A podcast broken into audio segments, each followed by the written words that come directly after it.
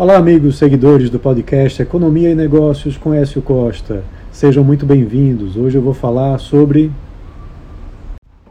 Petrolina, que se tornou a terceira maior cidade em população do estado de Pernambuco e também a mais habitada no interior.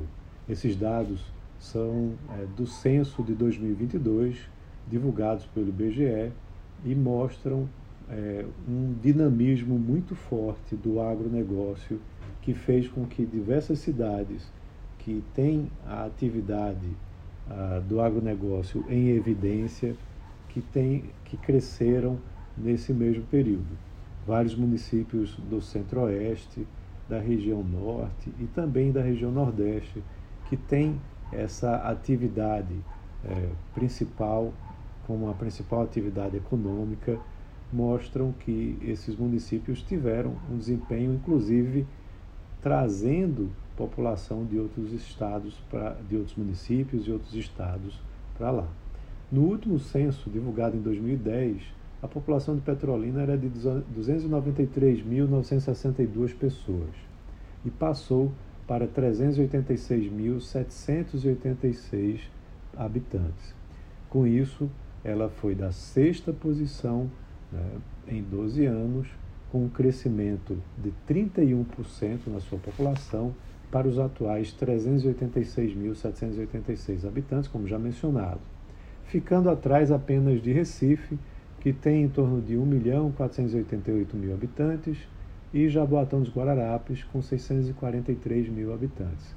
Logo após Petrolina, vem Caruaru, com 378.052 habitantes, e Olinda, que perdeu posições né, em quinto lugar, com 349.976 habitantes.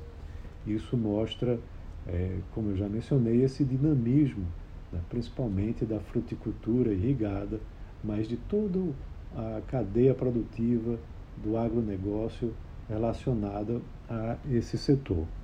E provavelmente deve se manter assim, principalmente quando é, o comércio internacional se intensificar ainda mais à medida que você tenha novos acordos de cooperação econômica e abertura com blocos como o da União Europeia, por exemplo.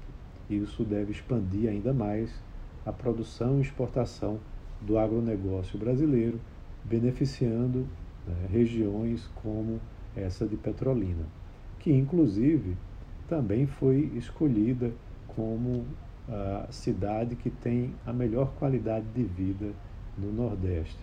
Então, parabéns à Petrolina né, e que outros municípios tenham essa mesma dinâmica de crescimento.